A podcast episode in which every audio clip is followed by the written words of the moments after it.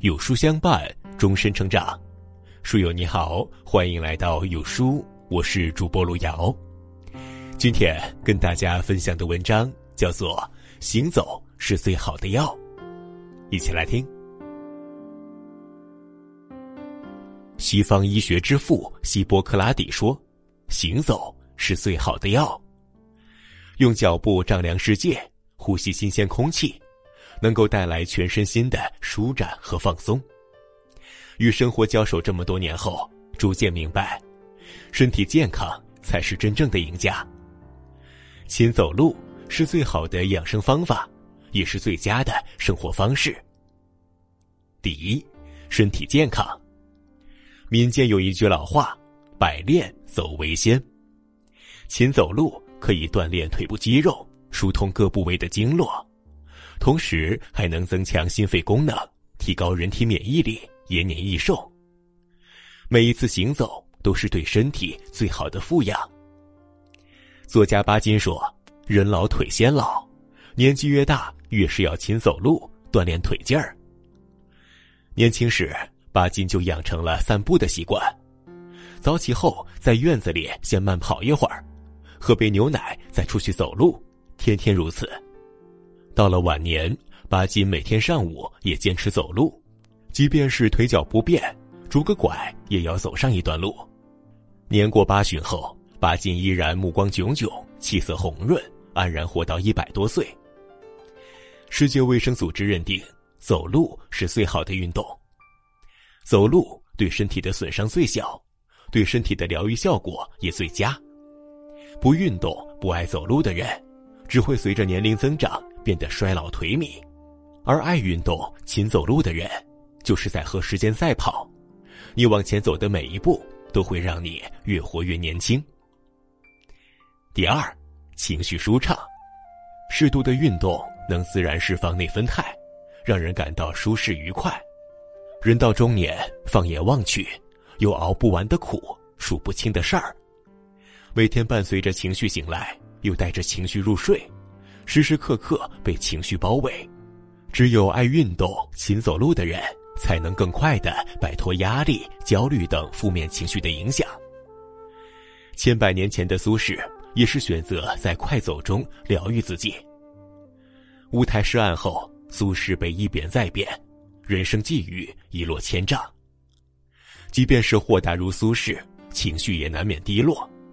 六十二岁时被贬儋州。他甚至备好了棺材，但苏轼没有就此消沉，而是坚持每天早上快走十里路，走到全身发热、四肢舒展。他说：“晨行急趋必十里许，气损则缓之，气匀则振之。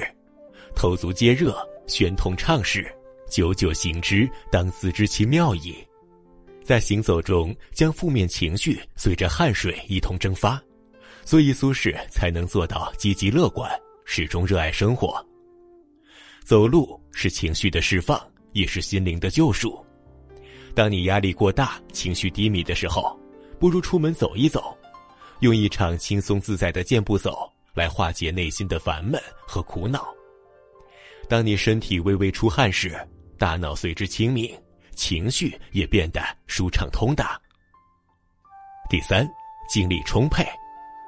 前段时间，冬奥会开幕式惊艳世界，张艺谋再度走进了大家的视野。为了冬奥会顺利开展，张艺谋每天工作近二十个小时，同时推进九个项目，开会到凌晨三四点是家常便饭，经常只睡三个小时，甚至彻夜不眠。很多人都不相信，已经七十二岁的张艺谋还能有如此充沛的精力。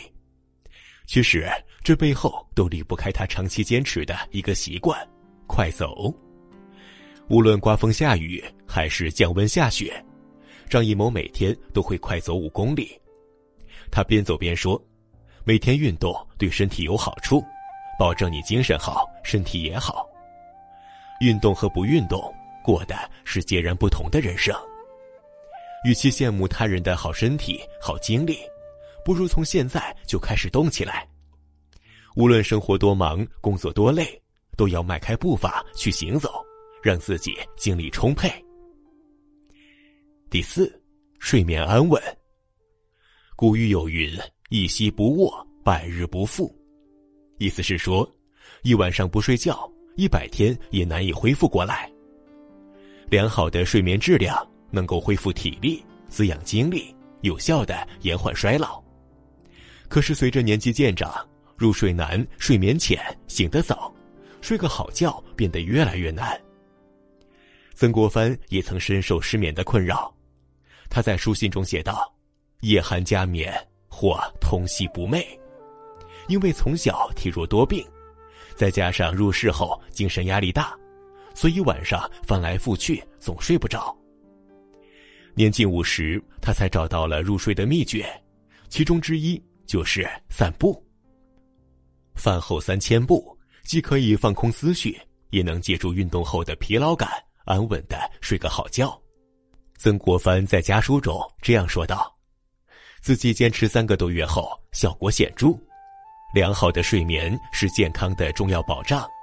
勤走路不但直接有益于身心，并且能改善睡眠质量，让您获得双倍的健康。走路是一门学问，掌握好方法。”才能事半功倍。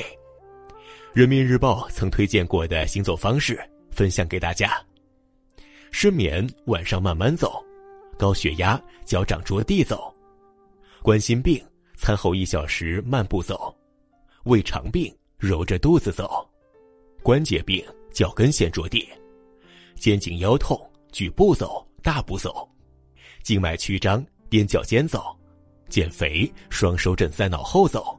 办公组快慢交替着走，最好是每周坚持三次以上，每秒走两步，每天六千步左右为宜。从今天开始，迈开双腿往前走，坚持下去，整个人生都会焕然一新。朋友们，我们共勉。